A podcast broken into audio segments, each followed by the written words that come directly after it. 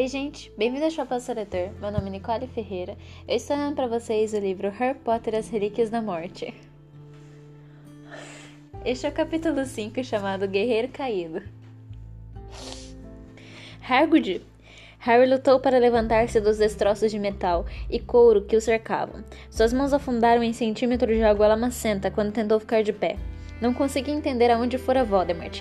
Esperava, a qualquer momento, vê-lo descer da escuridão. Alguma coisa quente e molhada escorria-lhe do queixo e da testa. Ele se arrastou para fora do laguinho e cambaleou até a grande massa escura no chão que era Hagrid. Hagrid, Hagrid, fala comigo! Mas a massa escura não se mexeu. Quem está aí? É o Potter? Você é o Harry Potter? Harry não reconheceu a voz do homem. Então a mulher gritou: Eles sofreram um acidente, Ted. Caíram no jardim. A cabeça de Harry estava rodando. Hagrid repetiu abobado e seus joelhos cederam. Quando voltou a si, estava deitado de costas no que lhe pareciam almofadas, com uma grande sensação de queimação nas costelas e no braço direito. Seu dente partido rebrotará. A cicatriz na testa ainda latejava. Hagrid Harry abriu os olhos e viu que estava deitado em um sofá, em uma sala iluminada, e desconhecida. Sua mochila estava no chão, a uma pequena distância, molhada e suja de lama. Um homem louro, barrigudo, observava-o com ansiedade. Hagrid está bem, filho, disse o homem. Minha mulher está cuidando dele agora. Como está se sentindo? Mais alguma coisa quebrada? Consertei suas costelas, seu dente e seu braço. A propósito, sou Ted, Ted Trunks, o pai de Dora. Harry se sentou depressa demais. As luzes piscaram diante dos seus olhos e ele se sentiu enjoado e tonto. Voldemort, tenha calma, disse Ted Tom Tonks, ainda apoiando a mão no seu ombro e empurrando contra as almofadas. Você acabou de sofrer um acidente sério. Afinal, o que aconteceu? Alguma coisa enguiçou na moto? Arthur Weasley exagerou outra vez. Ele suas geringonças de trouxas? Não, respondeu Harry, sentindo a cicatriz latejar como uma ferida aberta. Comensais, monte deles, fomos perseguidos. Comensais? interrompeu Ted. Você quer dizer comensais da morte? Pensei que não soubessem que você ia ser transferido. Hoje à noite pensei. Eles sabiam. Ted Trunks olhou para o teto como se pudesse ver o céu lá fora. Ora, então sabemos que os nossos feitiços de proteção funcionam, não? Não deveriam poder chegar a 90, 900 metros deste lugar em qualquer direção. Harry compreendeu então por que Voldemort desaparecerá tinha sido do ponto em que a moto cruzou a barreira de feitiços da Ordem. Sua esperança era que continuassem a funcionar. Ele imaginou Lorde a 900 metros de altura enquanto conversavam procurando modo de penetrar o que Harry visualizou como uma imensa bolha transparente. O garoto pôs as pernas para fora do sofá. Precisava ver Hagrid com seus próprios olhos para acreditar que o amigo continuava vivo. Se levantará, porém, a porta se abriu e Hagrid espremeu-se por ela, o rosto coberto de lama e sangue, mancando um pouco e milagrosamente vivo. Harry! Derrubando duas frágeis mesas em uma apidistra, o gigante cobriu a distância que o separava a dois passos e puxou o garoto para um abraço que quase partiu suas costelas recém-emendadas. Caramba, Harry, como foi que você se safou? Pensei que nós dois estávamos ferrados. Eu também, nem acredito. Harry se calou. Acabava de notar que a, a mulher que entrará na sala depois de Hagrid. Você! gritou ele, enfiando a mão no bolso, mas encontrou o vazio. Sua varinha está aqui, filho. Disse Ted, batendo de leve em seu braço com o objeto. Caiu bem ao seu lado e eu a recolhi. E essa com quem está gritando? Com quem você está gritando é a minha mulher. Ah, me, me desculpe. Quando a bruxa se adiantou, a semelhança da senhora Trunks com a irmã Bellatrix se tornou menos acentuada. Ca o castanho dos seus olhos era suave e claro, e seus olhos maiores e mais bondosos. Contudo, ela parecia um pouco arrogante ao ouvir a exclamação de Harry. O que aconteceu com nossa filha? perguntou ela. Hagrid me contou que vocês foram vítimas de uma emboscada. Onde está a ninfadora? Não sei, respondeu Harry. Não sabemos o que aconteceu com mais ninguém. A bruxa e o marido se entreolharam. Uma mescla de medo e culpa se apoderou de Harry ao ver expressões em, seu rosto, em seus rostos. Se alguns dos, dos, outros tivessem morrido, ele seria o culpado, o único culpado. Consentirá que executassem o plano e dera-lhes o fio de cabelo. A chave de portal, lembrou-se ele subitamente. Temos que voltar a toque e descobrir. Poderemos então mandar avisos, mandar avisá-los, ou, ou Trunks virá avisar se Dora ficará bem, Drômeda. Tranquilizou a Ted. Ela conhece o ofício. Ela o conhece, o ofício. Já esteve em muitas situações críticas com os Aurores. A chave de portal é por aqui, acrescentou ele para Harry. Deve partir em três minutos, se quiserem pegá-la. Queremos. Harry apanhou a mochila, atirou-a sobre os ombros. Eu. Olhou então para a senhora Trunks, querendo se desculpar pelo, je... pelo medo que ele infundirá e por tudo que ele se sentia, porque se sentia profundamente responsável. Mas não lhe ocorreram palavras que não parecessem vazias e insinceras. Direi a Trunks, Dora, para avisar quando ela. Obrigado pelos concertos. Obrigado por tudo. Eu. Harry ficou satisfeito de sair da sala e acompanhar Ted Trunks por um pequeno corredor que dava acesso a um quarto.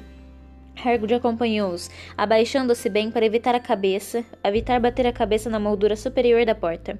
Aí está, filho, a chave de portal.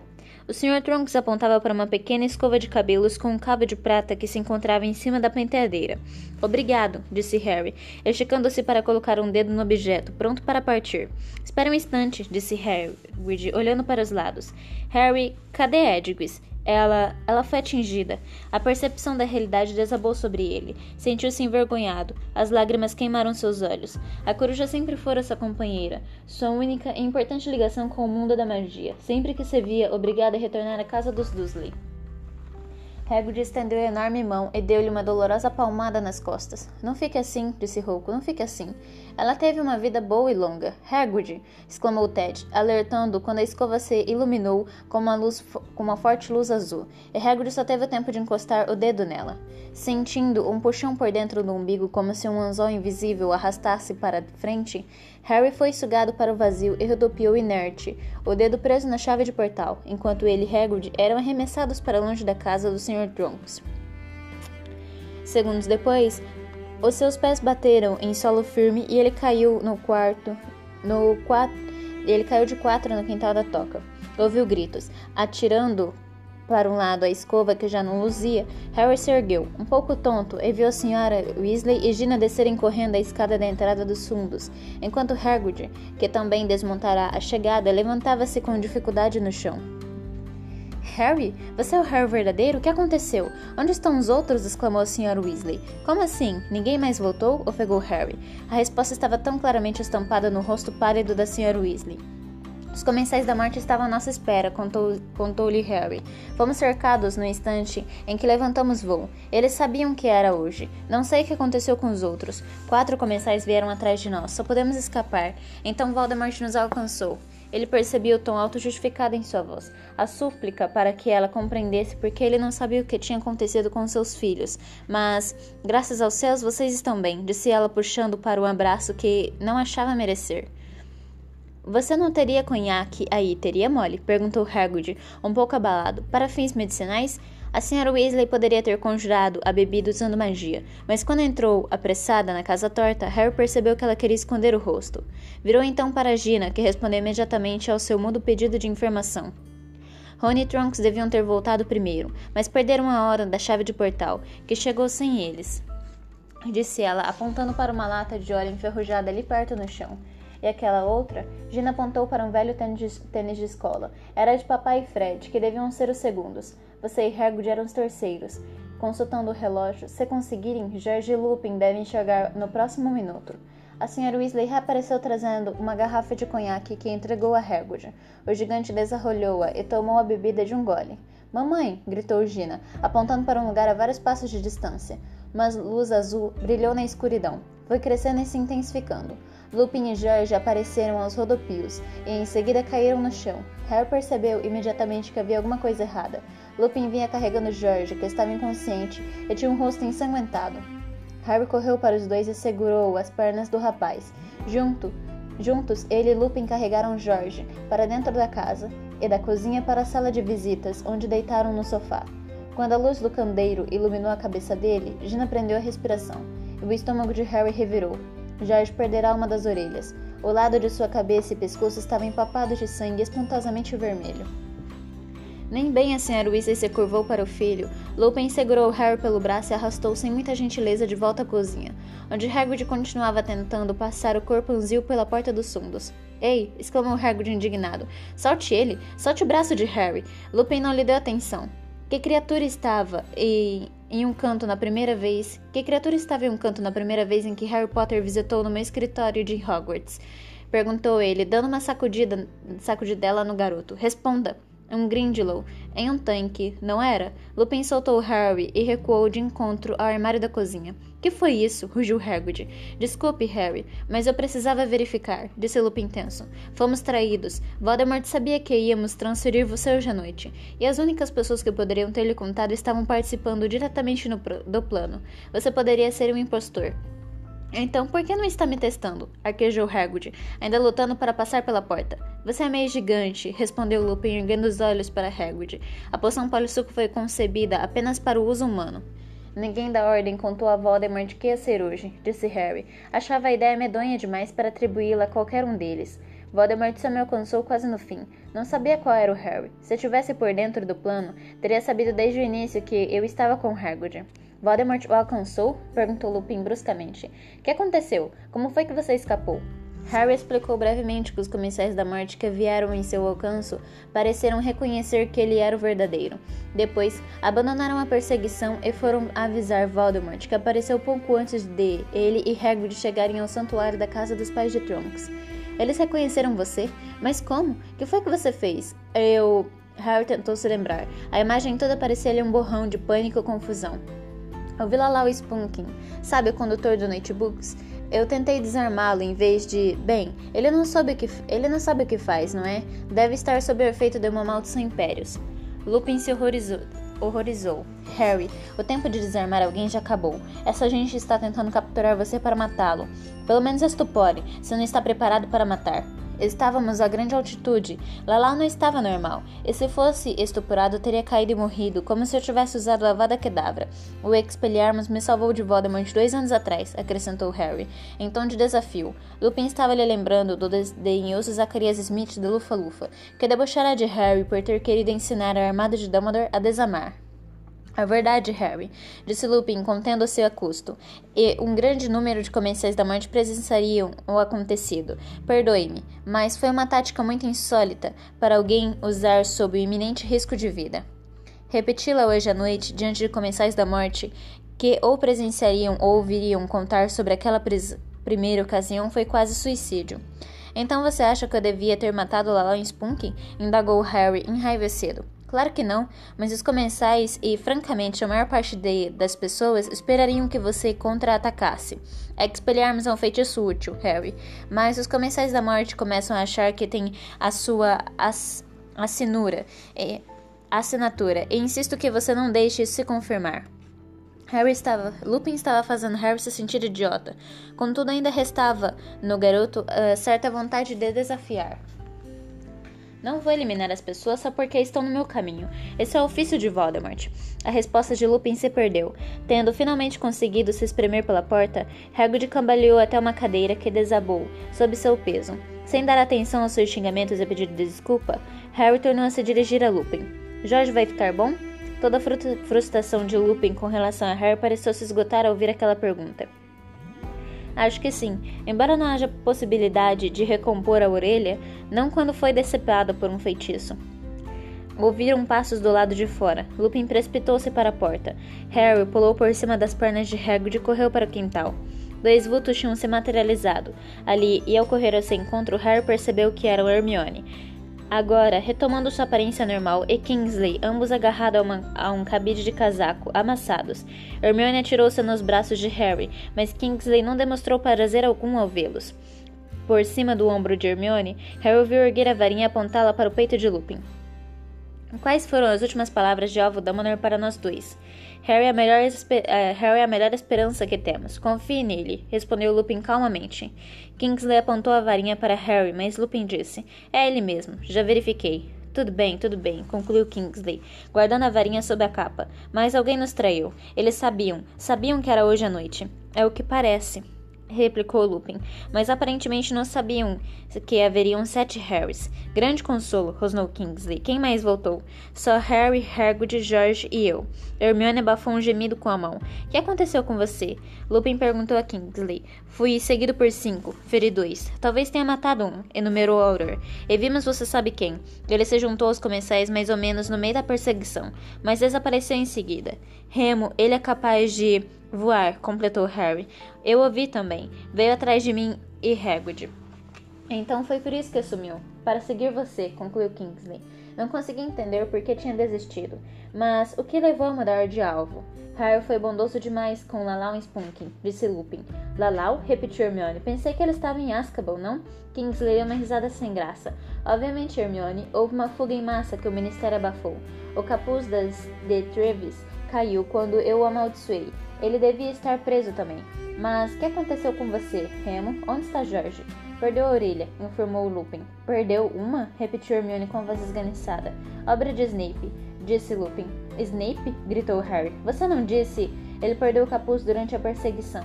O Sectum Sempra sempre foi uma especialidade de Snape.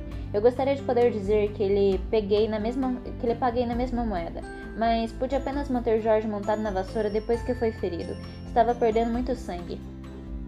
O silêncio se abateu sobre os quatro e sobre os quatro, ao erguerem os olhos para o céu. Não havia sinal de movimento. As estrelas retribuíam seu olhar, sem piscar indiferentes, sem sombra de amigos em voo. Onde estava Rony? Onde estavam Fred e o Sr. Weasley? Onde estava Guy, Fleur, Trunks, Olho Tonto e Mundungo? Harry, me ajuda aqui, chamou Hagrid rouco da porta, na qual tornará a se instalar, a se entalar. Feliz de ter o que fazer, Harry empurrou e depois atravessou a cozinha para voltar à sala de visitas, onde a Sra. Weasley e Gina ainda cuidavam do George.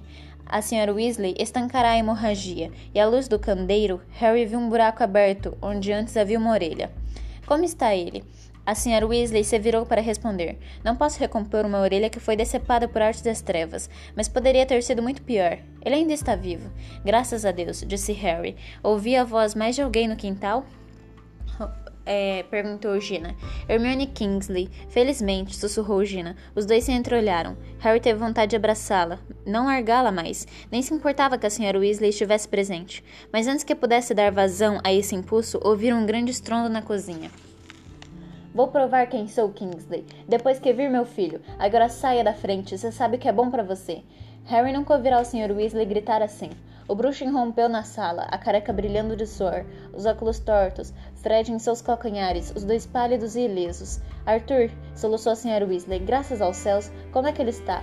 O Sr. Weasley ajoelhou-se ao lado de George. Pela primeira vez desde que Harry o conhecia, Fred parecia não saber o que dizer.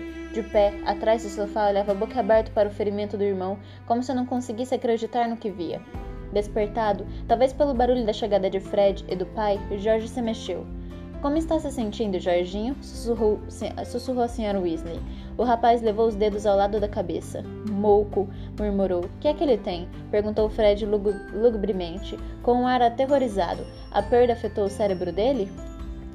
Mouco, repetiu Jorge, abrindo os olhos e erguendo-os para o irmão. Entende? Surdioco, Fred, sacou? A senhora Weasley soluçou mais forte que nunca. A cor inundou o rosto pálido de Fred. Patético, respondeu Fred ao irmão. Patético. Como um mundo de piadas sobre ouvidos para escolher, você me sai com um mouco. Ah, bem, disse Jorge sorrindo para a mãe debulhada em lágrimas. Agora você vai poder distinguir quem é quem, mamãe. Ele olhou para os lados. Oi, Harry. Você é o Harry, certo? Sou, respondeu Harry, aproximando-se do sofá. Bom, pelo menos você voltou inteiro, comentou Josh. Por que Rony e Guy não estão rodeando meu leito de enfermo? Ainda não voltaram, Jorge.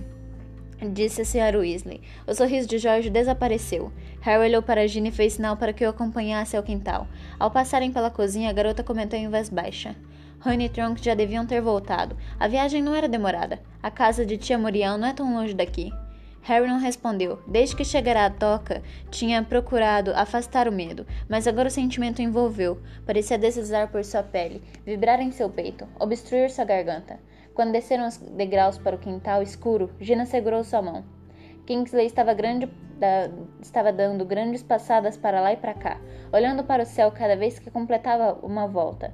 Harry se lembrou do tio Walter fazendo o mesmo na sala de estar, há milhões de anos. Hagrid, Hermione e Lupin se achavam parados, ombro a ombro, contemplando o céu em silêncio. Nenhum deles se virou quando Harry e Gina se uniram à muda vigília.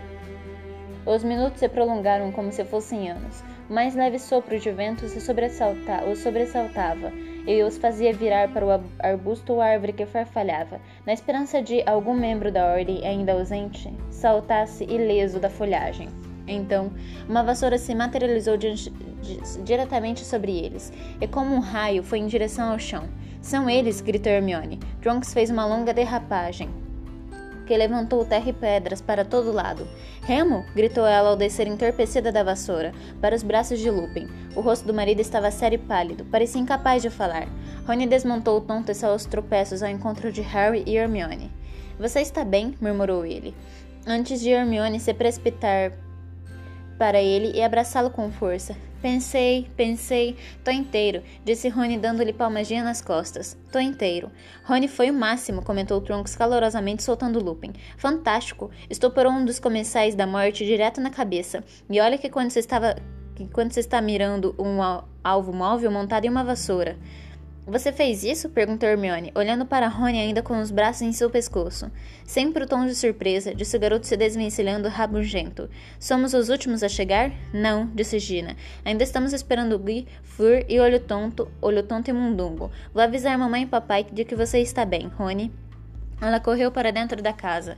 Então, qual foi a razão do atraso? O que aconteceu? Lupin perguntou a Trunks quase zangado. Bellatrix, respondeu ela, me quer tanto quanto quero Harry. Remo fez tudo para me matar. Eu gostaria de tê-lo de tê-lo acertado. Fiquei devendo. Mas definitivamente ferimos Rodolfo. Então chegamos à casa da tia de Rony, Muriel, onde perdemos a nossa chave de portal, e ela ficou nos paparicando. Um músculo tremia no queixo de Lupin. Ele assentiu, mas parecia incapaz de dizer qualquer outra coisa. Que aconteceu com vocês? perguntou Trunks, virando-se para Harry, Hermione e Kingsley. Eles contaram o que acontecera em suas jornadas, mas todo o tempo da ausência, a ausência continuada de Guy, Fleur, e Mundungo parecia recobri-los como gelo, a frialdade a cada momento mais difícil de ignorar. Vou ter que voltar à residência do primeiro-ministro. Já deveria ter chegado lá há uma hora, disse Kingsley, por fim, após esquadrinhar o céu uma última vez. Avisem quando eles chegarem. Lupin assentiu. Com um aceno para os demais, Kingsley se afastou eh, no escuro em direção ao portão. Harry pensou ter ouvido um levíssimo estálido quando Kingsley desaparatou pouco além do perímetro da toca. O senhor e a senhora Weasley desceram correndo os degraus dos fundos, seguidos por Gina, e abraçaram Rony antes de falarem com Lupin e Trunks. Obrigada, disse a senhora Weasley, pelos nossos filhos. Não seja boba, Molly, protestou Trunks na mesma hora. Como está George? perguntou Lupin. Que aconteceu com ele? esganiçou-se Rony. Perdeu. O final da frase da senhora Weasley, porém, foi abafado por uma gritaria geral. Um testralha acabará de surgir no céu e aterrissar a pouca distância do grupo. Gui e Fleur desceram do animal descabelados pelo vento, mas ilesos. Gui, graças a Deus, graças aos céus, a senhora Weasley se adiantou para o casal, mas o abraço de Gui lhe concedeu que o abraço que Gui lhe concedeu foi superficial. Olhando diretamente para o pai, comunicou: Olho tonto morreu. Ninguém falou, ninguém se mexeu. Harry sentiu que alguma coisa dentro dele estava caindo, atravessando a terra, deixando-o para sempre. Vimos acontecer, continuou Guy. Fleur confirmou com a cabeça. Lágrimas brilhantes escorrendo por suas faces a claridade da janela da cozinha. Foi logo depois que rompemos o circo. Olho Tonto e Dunga estavam perto de nós, rumando também para o norte. Voldemort, que é capaz de voar, partiu direto para cima deles. Dunga entrou em pânico, ouviu gritar. Olho Tonto tentou fazê-lo parar, mas ele desaparatou. A maldição de Voldemort atingiu o olho tonto em cheio no rosto. Ele caiu da vassoura e. nada. Não podemos fazer nada. Havia meia dúzia deles nos perseguindo. A voz de Gui quebrou. Claro que você não poderia ter feito nada, disse Lupin. Todos pararam se entreolhando. Harry não conseguia absorver. Olho tonto mude. Não podia. Olho tonto morto. Não podia ser. Olho tonto, tão resistente, tão corajoso, um perfeito sobrevivente. Por fim, as pessoas começaram a compreender, embora ninguém falasse, que não havia mais razão para continuar aguardando no quintal. Em silêncio, eles acompanharam o Sr. e a Sra. Weasley de volta a casa e à sala de visitas, onde Fred e George riram juntos. Riam juntos. Que aconteceu? perguntou Fred, vendo os rostos das pessoas à medida que entravam. Que aconteceu? Quem? Olho tonto, disse o Sr. Weasley. Morto. As risadas dos gêmeos se transformaram em caretas de sobressalto. Ninguém parecia saber o que fazer. Trunks chorava silenciosamente, levando o lenço ao rosto. Harry sabia que ela fora muito chegada a Olho Tonto, sua aluna favorita e protegida do Ministério da Magia. Hagrid se sentará no chão, a um canto mais espaçoso. Enxugava os olhos com um lenço do tamanho de uma toalha de mesa. Guy foi ao aparador e apanhou uma garrafa de uísque de fogo e alguns copos. Peguem, disse ele, e com a cena da varinha lançou no ar doze copos cheios, um para cada pessoa, mantendo o décimo terceiro no ar. A olho tonto. A olho tonto, disseram todos, e beberam. A olho tonto, secundou Hagrid, atrasado com um soluço. O uísque de fogo queimou a garganta de Harry. Deu a impressão de instalar sentimento, dissipar a imensibilidade, a insensibilidade a sensação de realidade, despertar nele algo semelhante à coragem. Então, Mundungo desapareceu, disse Lupin, que beberá todo o uísque de um gole. Houve uma mudança instantânea na atmosfera. Todos pareceram se, intencion se tensionar e observar Lupin, dando a Harry a impressão de que desejavam que ele continuasse a falar, e ao mesmo tempo receavam o que poderiam ouvir. Sei que está pensando, disse Gui. Me ocorreu o mesmo pensamento quando estava voltando para cá, porque eles pareciam estar no nos esperando, não é? Mas Mundungo não poderia ter nos traído. Eles não sabiam que haveria sete Harrys. Isto os confundiu no instante em que aparecemos. E caso tenham esquecido, foi Mundungo que sugeriu esse pequeno árdio, porque omitiria esse ponto essencial para os comensais. Acho que Dung entrou em pânico. Foi só. Primeiro não queríamos ir, mas Olho Tonto o obrigou. E você sabe quem investiu direto contra os dois? Isto é suficiente para fazer. E você sabe quem investiu direto contra os dois? Isto é suficiente para fazer qualquer um entrar em pânico. Você sabe quem agiu exatamente como Olho Tonto previu, disse Trunks fungando. Olho Tonto disse que ele calcularia que o verdadeiro Harry estaria com os aurores mais fortes e capazes. Prossegui. Perseguiu primeiro Olho Tonto, e quando Mundungo os denunciou, virou-se para Kingsley. É, tudo está muito. E tudo está muito bem, retrucou Fleur. E tudo está muito bem, mas ainda não explicamos como iam transferir Harry hoje à noite. Alguém foi descuidado, alguém deixou escapar a data para um estranho. A única explicação para eles conhecerem a data, mas não o plano todo. Ela olhou séria para todos, os filetes de lágrimas ainda visíveis em seu belo rosto, desafiando silenciosamente que alguém a contradizesse, contradissesse. Ninguém o fez. O único som a romper o silêncio foi a tosse de Hagrid, abafada por seu lenço. Harry olhou para o gigante, que acabara de arriscar a vida para salvá-lo. Hagrid, a quem ele amava e em quem confiava que no passado tinha caído na esparrela e dado a Voldemort uma informação crítica em troca de um ovo de dragão. Não, disse Harry em voz alta. E todos olharam para ele surpresos. O uísque de fogo aparentemente ampli amplificará sua voz. Quero dizer, se alguém errou, continuou Harry, e deixou escapar alguma coisa. Sei que não errou por mal. Não é culpa dele, repetiu outra vez, um pouco mais alto do que teria normalmente falado. Temos de confiar uns nos outros. Eu confio em todos vocês. Acho que nenhum dos presentes nessa sala me venderia a Voldemort. As suas palavras seguiu-se seguiu-se mais silêncio. Todos olhavam, olhavam para ele. Harry sentiu-se um pouco mais acalorado e bebeu um pouco mais de uísque de fogo para se ocupar. Ao beber, pensou em olho tonto. O auror sempre ironizará a disposição de Dumbledore para confiar nas pessoas. Muito bem falado, Harry, disse Fred inesperadamente. É, apoiado, apoiado, emendou George, com um meio relance para Fred, cujo canto da boca tremeu. Lupin tinha uma estranha expressão no rosto quando olhou para Harry. Beirava a piedade. Você acha que sou tolo? perguntou-lhe Harry. Não, acho que você é igual ao Tiago, respondeu Lupin, que teria considerado a maior desonra desconfiar dos amigos. Harry sabia que Lupin estava se referindo, seu pai fora traído pelo amigo Pedro Pettigrew, Sentiu-se irracionalmente irritado. Queria discutir, mas Lupin lhe deu as costas. Descansou o copo em uma mesinha lateral e se dirigiu a Guy. Temos trabalho a fazer. Posso perguntar a Kingsley se. Não, Guy interrompeu. Eu farei, eu irei. Aonde estão indo? Perguntaram Trunks e Fleur ao mesmo tempo. O corpo de olho tonto, explicou Lupin. Precisamos resgatá-lo. Não podem, começou a Sra. Weasley, lançando um olhar suplicante a Guy. Esperar? Perguntou Gay. Não, a não ser que a senhora prefira que os comensais da morte o levem. Todos se calaram. Lupin e Guy se despe despediram e saíram. Os que tinham ficado agora se sentaram, todos exceto Harry, que continuou de pé. A repentinidade e a completude da morte dominava a atmosfera da sala como uma presença. Eu tenho que ir também, anunciou Harry. Dez pares de olhos assustados olharam. Não seja tolo, Harry, disse a Sra. Weasley. Que está dizendo? Não posso ficar aqui. Ele esfregou a testa. Voltará a formigar. Não doía assim havia mais de um ano. Todos vocês correm perigo enquanto eu estiver aqui. Não quero. Mas não seja tolo, protestou a Sra. Weasley. A razão de que fizemos hoje à noite foi trazê-lo para cá em segurança. E graças aos céus conseguimos. Fleur concordou em casar aqui, em vez de na França. Já providenciamos tudo para que possamos ficar juntos e cuidar de você. Ela não compreendia. Estava fazendo Harry se sentir pior, e não melhor. Se Voldemort descobrir que estou aqui, mas por que descobriria? Perguntou a Sra. Weasley. Há outros doze lugares onde você poderia estar agora, Harry, lembrou o Sr. Weasley. Ele não tem como saber para qual das casas protegidas você foi. Não é comigo que estou preocupado, contrapôs o garoto. Nós sabemos, replicou o Sr. Weasley em voz calma. Mas se você for embora, teremos a sensação de que os nossos esforços dessa noite foram inúteis. Você, você não vai a lugar nenhum, rosnou Hagrid. Caramba, Harry, depois de tudo que passamos para trazer você para cá? É, e a minha orelha sangrenta? Acrescentou Jorge, erguendo-se nas almofadas. Sei que. Olho tonto não iria querer isso. Eu sei, berrou Harry. Ele se sentiu pressionado e, e chantageado. Será que pensavam que ignorava o fato e que ignoravam o que tinha feito por ele? Não compreendiam que era essa exatamente a razão por que queria partir antes que sofresse mais por sua causa? Houve um longo silêncio de constrangimento, em que sua cicatriz continuou a formigar e a latejar, e que, e que foi, por fim, rompido pela Sra. Weasley.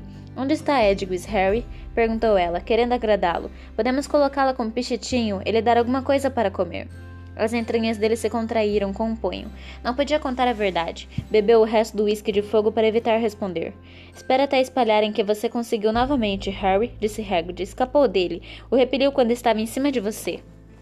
Não fui eu, negou Harry categoricamente. Foi a minha varinha. Minha varinha agiu sozinha. Passado alguns momentos, Hermione argumentou gentilmente. Mas isso é impossível, Harry. Você quer dizer que usou a magia sem querer. Reagiu instintivamente. Não, respondeu Harry. A moto estava caindo, eu não saberia dizer onde estava Voldemort, mas a minha varinha rodou a minha mão, localizou e disparou um feitiço. E não foi um feitiço que eu conhecesse. Nunca fiz aparecer labaredas douradas antes. Muitas vezes, disse o Sr. Weasley, quando o bruxo está em uma situação crítica, é possível ele produzir um feitiço com que nunca sonhou. Isso acontece muitas vezes com as crianças antes de terem estudado. Não foi assim, retrucou Harry com os dentes cerrados. Sua cicatriz estava queimando. Ele sentia raiva e frustração. Odiava a ideia de que o imaginassem dotado de um poder equiparável ao de Voldemort. Todos se calaram. Harry sabia que não estavam acreditando nele. Agora, porém, lhe ocorria que nunca ouvirá falar de uma varinha que fizesse gestos de magia por por conta própria. Sua cicatriz queimava barbaramente. Só viu uma coisa que podia fazer para não gemer alto.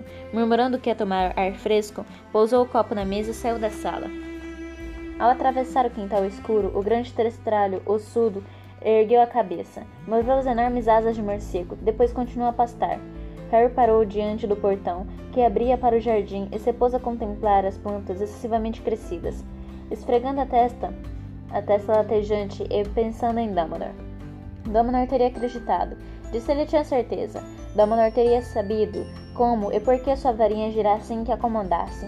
Porque Dumbledore sempre tinha as respostas.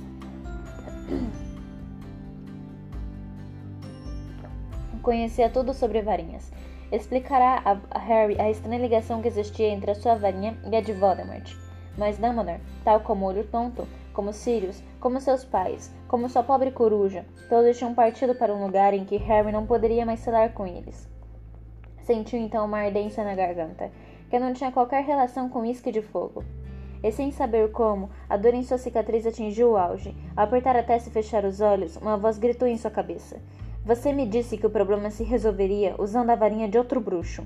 Em sua mente, irrompeu a visão de um velho emaciado, coberto de trapos, sobre um piso de pedra, gritando um longo e terrível gri gritando, um grito longo e terrível, um grito de insuportável agonia. Não, não, eu lhe suplico, eu lhe suplico. Você mentiu para Lord Voldemort, Olivaras. Não menti, juro que não. Você quis ajudar Potter, ajudá-lo a escapar de mim. Juro que não, acreditei que uma varinha diferente funcionaria. Explique então o que aconteceu. A varinha de Lúcio foi destruída.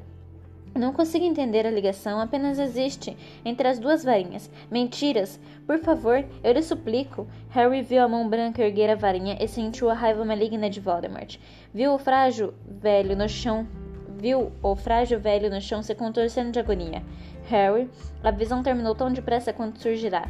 Harry ficou tremendo no escuro, agarrado ao portão do jardim, o coração disparado, a cicatriz começando. Decorreram vários segundos até ele perceber que Rony e Hermione estavam ao seu lado. Harry, volte para dentro da casa, sussurrou Hermione. Você não está pensando em ir embora mesmo, está? É, você tem de ficar, cara, disse Rony batendo em suas costas. Você está passando bem? perguntou Hermione, agora suficientemente perto para ver o rosto de Harry. Está com uma cara horrível. Bem, respondeu Harry Trevor. Provavelmente estou com uma cara melhor do que Olivaras. Quando ele terminou de contar o que vira, Rony demonstrava espanto, mas Hermione estava aterrorizada. Isso devia ter acabado. A sua cicatriz não devia mais fazer isso. Você não pode deixar essa ligação reabrir. Dumbledore queria que você fechasse a mente. Ao ver que o amigo não respondia, ela o agarrou pelo braço. Harry, ele está dominando o ministério, os jornais e metade do mundo bruxo. Não deixe que ele se infiltre também em sua mente. E este foi o capítulo 5. A gente se vê no capítulo 6 chamado O Vampiro de Pijama. Até breve.